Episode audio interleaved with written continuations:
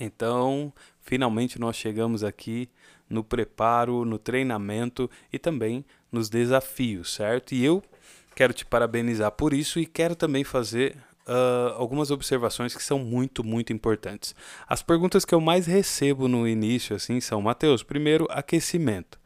Como eu aqueço a voz, como eu desaqueço ela? E a segunda é sobre alimentação. O que, que eu posso comer, o que, que eu não posso comer, o que, que eu posso beber, o que, que eu não posso beber. Bom, vamos lá. Em primeiro lugar, eu vou dar uma resposta para essas perguntas que elas é, vai parecer um pouco dura para você, mas é bom que a gente já define aqui desde o começo o que, que é o que, tá bom? Vamos lá. Cantar, gente, não é um ritual. Isso é muito importante. Cantar não é um ritual. Eu quero dizer com isso que, independente do que você come ou do que você não come, do que você exercita ou não exercita antes de cantar, esse ritual todo não vai te fazer cantar bem nem mal porque o que manda não é isso, tá certo? Por exemplo, se você toma água gelada, sempre tomou água gelada, isso não é uma, uma agressão para o seu corpo, porque antes de ser digerida a água, o seu corpo vai pré-aquecer ela, entende?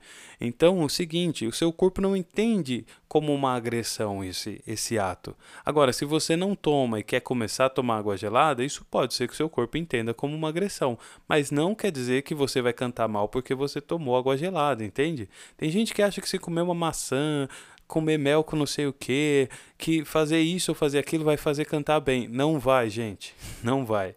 E, e claro, nós estamos falando de ser humano, um ser muito complexo, que difere um do outro. Então, tem coisas que vai ser legal para um e que não vai ser legal para outro, mas considere que não é o alimento que faz a gente cantar bem ou mal, e sim a técnica e a noção musical que a gente tem ou não tem.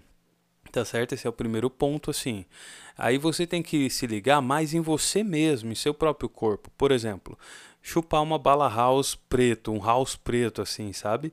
É uma coisa que, por exemplo, quando você faz isso, você tem uma tendência de ficar com um pouco de falta de ar, ou seja, um pouco de dificuldade de respirar, a garganta fica com aquela sensação de gelado e tal.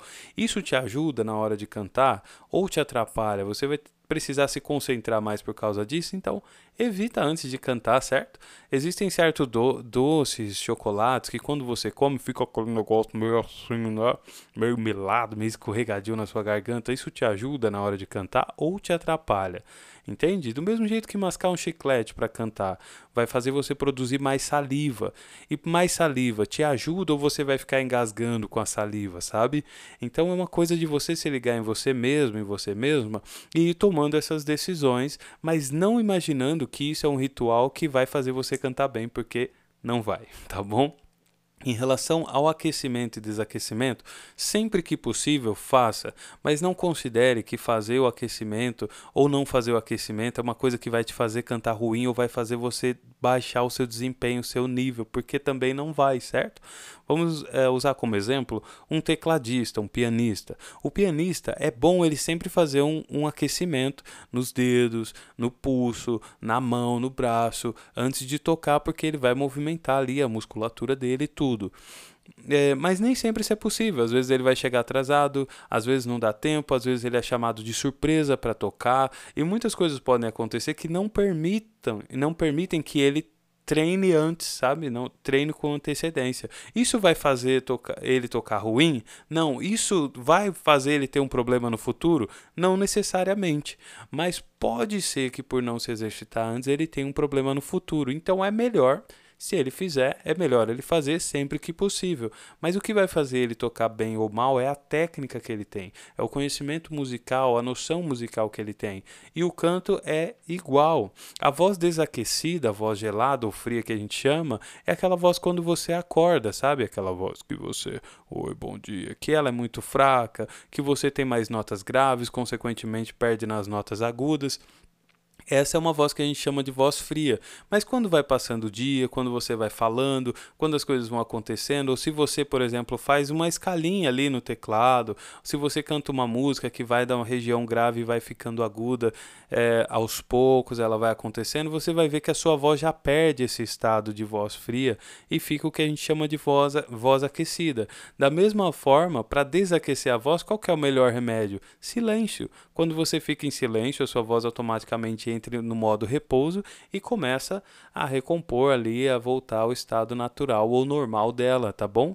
Então, assim, é bom aquecer, é bom desaquecer? Com certeza, sempre que possível faça isso. E em relação a esse assunto específico de aquecimento e desaquecimento, tem um montão de vídeos no YouTube que eu vou te deixar à vontade para pesquisar por lá sempre que possível, porque nesse assunto tem muita coisa legal lá sim para vocês, tá bom? Agora, isso é uma obrigação. Eu conheci gente, por exemplo, pessoal, que não cantava se não aquecesse, isso não faz nenhum sentido, tá bom? Mesmo de manhã, dá para fazer um aquecimento bem rapidinho ali, de por exemplo, você pegar aqui, ó,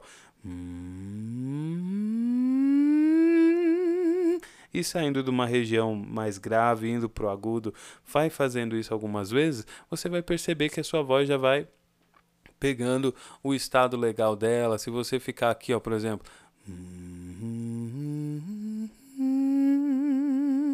e sabe, fazendo aquele um, né, com a boca, com os lábios fechados, que o som sai pelo nariz, e você ir cantando uma música assim que sai da região grave, você vai perceber que sua voz já vai dar aquela clareada, aquele sempre, repito, sempre que possível, aqueça. Não é possível, não tem problema, porque é a sua técnica e a sua noção musical que vai te fazer cantar bem ou mal e não os rituais que você fez com antecedência, tá bom? Eu sei que esse é um áudio um pouco grande, eu sei que esse é um assunto exaustivo, mas é muito, muito, muito necessário, muito importante a gente fazer essas considerações iniciais para a gente saber aonde nós vamos nos concentrar, que é no seu desenvolvimento técnico, que é no seu desenvolvimento musical e não necessariamente no aquecimento, desaquecimento, no que pode comer, no que não pode comer, porque essas são coisas um pouco mais pessoais e aí é legal de repente consultar um nutricionista, talvez, dependendo do seu caso, um fonoaudiólogo, uma fonoaudióloga, mas a questão principal é técnica, noção musical. Então, feitas essas considerações, estamos prontos aí para começar ao nosso treinamento e cumprir os nossos desafios, tá bom? Então, Deus te abençoe. Daqui a pouquinho a gente já volta.